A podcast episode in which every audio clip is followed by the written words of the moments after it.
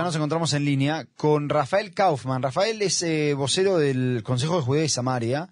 Eh, nosotros hablamos con él varias veces y la verdad que queríamos hablar, él ahora está en reserva, entre paréntesis. Así que, eh, Rafael, te saludan John y Jesse. Lo primero, agradecerte por el tiempo que te haces para, para estar con nosotros. Ah, un placer.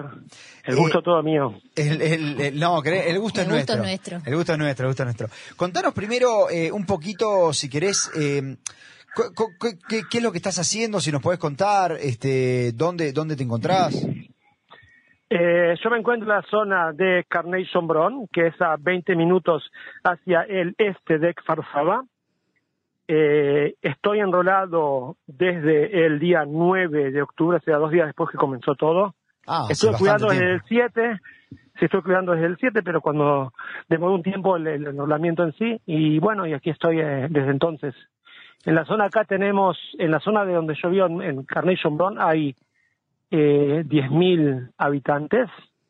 Tenemos un batallón de aproximadamente 100, 110 eh, soldados que estamos 24/7 todo el tiempo en distintos eh, operativos, eh, más, que nada, más que nada vigilancia en puntos eh, estratégicos críticos que son lugares donde por esos puntos podría llegar a entrar el enemigo, que son lugares eh, que tenemos vista hacia valles, hacia lugares que tenemos aldeas muy cercanas, o sea, la distancia desde mi casa a las casas de la aldea cercana que está árabe, que se llama Azun, en aéreo son 300 metros, o sea, pueden entrar en cuestión de minutos, o sea que tenemos que estar realmente con los ojos abiertos, fuera de que también hay sistemas de cámaras, hay a veces drones que son subidos al aire si se llega a ver algo sospechoso, se suben inmediatamente drones, hay unidades que siempre están listas para, para intervenir, la, una unidades que están fijas en el momento que pase algo y después si hay algo muy crítico, entonces eh, hay una llamada general y pueden llegar eh, 100, 200 soldados y ambulancia y todo lo que sea necesario en caso, en caso que Dios no quiera que pasen cosas eh, complicadas. ¿Cómo describirías que es la situación ahí donde estás vos de, en cuestiones de seguridad? En cuestión de seguridad, mira, eh, cuando comenzó eh, toda la guerra, ¿sí? una de las cosas que dijeron es, también la zona de aquí, la pregunta no es si iba a pasar algo similar a lo que pasó en la zona cercana a Gaza, sino cuándo va a pasar. O sea, en algún momento, esto es algo que puede explotar en cualquier momento. Basta con que cinco o diez imam, imam que son las autoridades religiosas de mezquitas, digan, hoy, se, co- el, el- en viernes en dos semanas, termina la- el rezo y vamos todos a atacar. Ahora también dentro de muy poco tiempo comienza el mes de, Del Ramadán. de Ramadán, que es el mes de, de ayuno de ellos, que justamente es un mes siempre que es un mes crítico, que hay mucho más en general posibilidades también en, en la práctica de que, de que pueden haber eh, intentos de atentados y cosas por el estilo, entonces la preparación es aún mayor. Ahora, eh, Rafael, contame un poco, entonces vos lo que estás haciendo es básicamente tareas de vigilancia por Judea y Samaria, ¿no? Yo en la- específicamente en la zona donde yo vivo, Judea y Samaria en total. Judea, voy a re- siempre en cada una de las charlas que tenemos siempre trato de definirlo de nuevo lo que es Judea y Samaria, que muchas veces la sí, audiencia no conoce. es importante.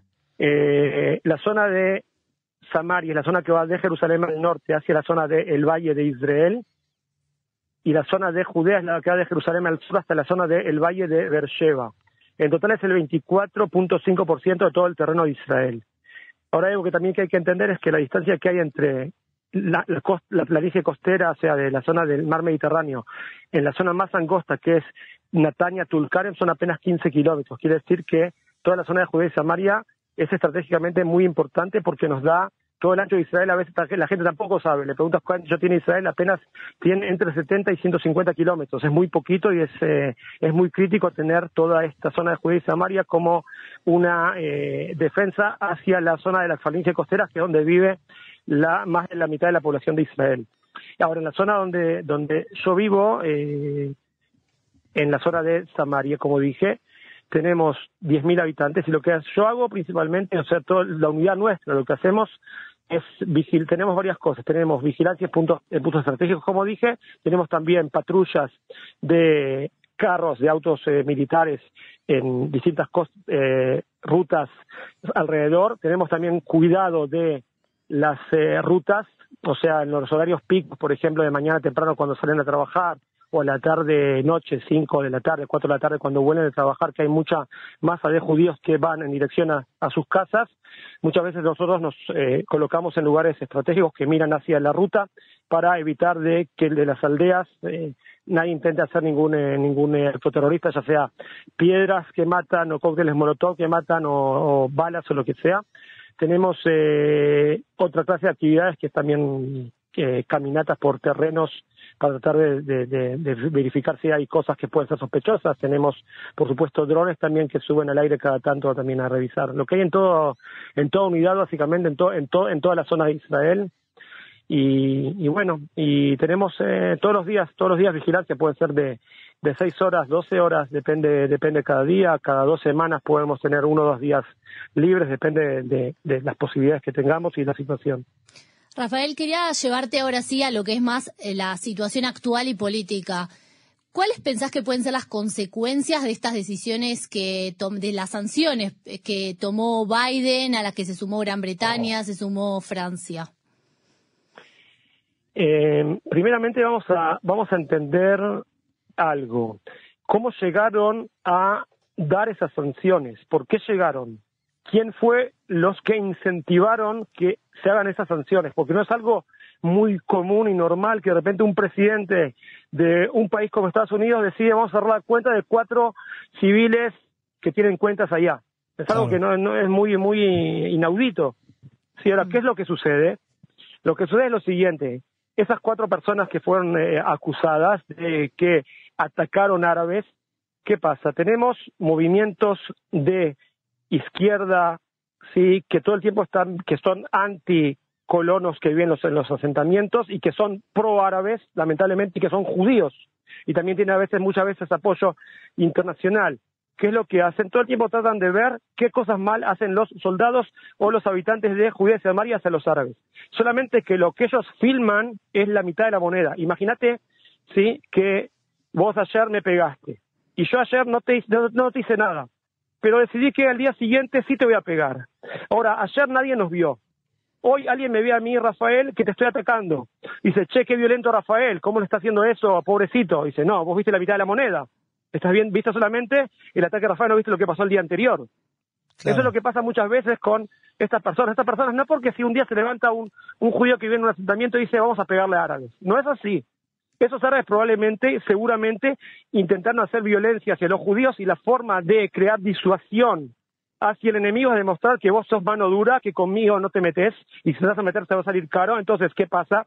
Puede ser que hicieron, ellos quisieron, vamos a filmarlo. En el momento que filmaron eso, lo mandaron a Estados Unidos, judíos hicieron violencia, dice, filmaron la segunda parte de la historia. Eh, dice, dice uno, ayer vi un video de uno, de uno de los que fueron acusados, que él dijo, si fuera posible, yo acusaría a Biden de calumnia porque todo lo que dijeron y la forma que mostraron la situación mía es completamente mentira. O sea, no fue lo que pasó, ni mucho menos, y esa persona la dejaron sin la cuenta en Estados Unidos, y lamentablemente también los bancos israelíes como el Leumi y el Banco del, del, Correo, por una, situación de, leyes de, de, de financieras, etcétera, decidieron vamos a ir con Estados Unidos y también le cerraron las cuentas aquí. ¿Qué quiere decir? Ahora, hoy día, como ustedes saben, todo funciona por eh, en, forma electrónica, computarizada. Si la persona de su banco paga con una eh, con una, un pago eh, mensual, si el jardín de los niños paga la luz, la electricidad, la ruta 6. Sí, ya el efectivo casi, o sea, se usa cada vez menos. Quiere decir, esa persona la dejaron con un problemón. Y se le preguntaba a esa persona ahí cómo te arreglás, y dice, bueno, Baruja, ya tenemos amigos, sí, o sea, pasaste la cuenta de la electricidad a un amigo que te la paga y te dio la, otro amigo te dio la tarjeta para que la uses y bueno, y otra persona te dio, te dio efectivo para que puedas ir a hacer compras al súper. Pero a nivel, a nivel general, Rafael, ¿qué, qué, qué, qué, qué reflexión te merece esto, estos movimientos que estamos viendo de eh, eh, sancionar eh, a los colonos o de repente condenar el hecho de que haya eh, asentamientos, que del otro lado también lo digo, ¿no? Como comentábamos antes, Smotrich, por ejemplo, hoy presentó un programa de Alía donde dice, bueno, quienes vayan a vivir a Judea y Samaria van a tener también más ayuda para alentar. O sea, ¿qué reflexión te merece a vos toda esta, esta condena internacional que hay de repente? Mira, estuve como justo cuando empezaba la entrevista, tuvimos el mérito en la, en la base donde estoy ahora, que vinieron dos buses de familias de México de Guadalajara, de México City y otros lugares a, eh, mostrar su apoyo a Israel y a los soldados, a ayudarnos, a darnos donaciones, a alentarnos. A los, niños del, DF nos mandaron dibujitos y tarjetitas y, y rezos, etcétera. Y yo le dije lo siguiente, eh, cuando en el año, creo que eso también lo hablamos en algunas de las veces que, que estuvimos, en, entrevistas, sí, que cuando fue la expulsión de los 8.000 judíos que vivían en la franja de Gaza, en el año 2005, en, en el año 2005, ¿sí? Si le hubieras preguntado a una persona en Tel Aviv en el 2005, a una persona de la izquierda israelí, si hay que salir de, de la franja de Gaza, dice, por supuesto, hay 8.000 judíos apenas y hay un montón de soldados que están arriesgando su vida para salvar a estos 8.000 personas, saquémoslos de ahí y ya está, y así no arriban los días los soldados. ¿Qué pasó después de esto? Si hoy en día le preguntas a cualquier israelí, de derecha, izquierda, donde quieras, si fue bueno salir de la franja de Gaza, todos te van a decir que no. ¿Por qué? Porque cuando habían judíos viviendo, habían soldados cuidando. Que habían soldados cuidando, jamás no hacía lo que quería. Nos fuimos de ahí, ¿qué pasó? Jamás hizo lo que quiere y ahora estamos en la situación en la que estamos. Ahora, respecto a lo mismo también en Judea y Samaria. ¿Por qué Judea y Samaria hoy día es un, es un lugar con todos los problemas que hay relativamente seguro? Porque gracias a que hay medio millón de judíos viviendo en Judea y Samaria, hay soldados que están cuidando. Ahora, como te dije en el principio, sí, nosotros somos una franja estratégica muy grande de 55 kilómetros, 50 kilómetros de ancho que cuida a la zona, vos donde vivís, ¿en dónde vivís? En Jerusalén, por ejemplo. En Jerusalén, bueno Jerusalén estás ahí entre, entre Judea y Samaria, y los que claro. viven en la zona de la costa, los las personas, en la, en la personas que viven en la costa, si, si no tuvieran Judea y Samaria, estarían, eh, imagínate que tengas a Jordania a 15 kilómetros de tu casa. O, o, o, movimientos terroristas cerca de tu casa. Claro, o sea, decís, estratégicamente es un, es un lugar muy importante. Es sumamente importante, sí es el 25% de todo Israel, o sea, es, es impor, impor, importantísimo y cada vez por eso también Smochi dice cada vez que vivan más. El programa es que, que también lo dice Yossi Dagan, que es el, es el, eh, el, el, el, el, jefe del Consejo Regional de Samaria, dice, nuestro objetivo es un millón de habitantes en Judea y Samaria. Es un tema eh, principalmente de la cantidad de población que tenemos. Cuanto más cuántos? seamos, es mucho menos la amenaza. Cuando más somos acá, es menos la amenaza. ¿Hoy hay cuántos? Hoy tenemos medio millón. Ah, medio millón. Rafael, quería hacerte una pregunta muy corta porque ya nos estamos quedando sin programa, lamentablemente. ¿Cuál pensás que debería ser la situación en Gaza después de la guerra y si hay que volver a, instalarnos ahí en Gaza? Es exactamente lo que acabo de responder. Es, para mí, mi visión es 100%. Tenemos que volver a colonizar todas las de, de, la franja de Gaza, traer asentamientos a gente que vive, llenar otro millón de judíos allá o medio millón de judíos allá cuando somos, cuando volvemos, volvemos a lo mismo, vamos a tener judíos viviendo allá, vamos a tener ejército cuidando, no vamos a tener al, al Hamas haciendo túneles por abajo. Claro. Y todos los que están en la franja de Gaza, diga, yo por mí hoy día que no quede ni un solo árabe en la franja de Gaza. Eso lo dicen también las personas que eran de izquierda, que vivían en Beerí, en Nirot en Kfaraz, en todas las aldeas de ahí. Los que pensaron que eran nuestros amigos que le dábamos de comer y, y nos preocupábamos por ellos, nos, eh, no, no, nos mataron al fin de cuentas. Entonces, ¿para qué? Claro. claro. Bueno, Rafael, nos quedamos sin, sin tiempo, pero muy interesante y la próxima la vamos a hacer más larga, seguramente vamos a hablar bastante más. Te agradezco mucho por, por tu tiempo. Cuando quieran, a Israel High, lo importante es que estemos todos unidos y nadie puede contra nosotros. Abrazo grande, Rafael, gracias. Shalom, shalom. Chao, chao. Un placer.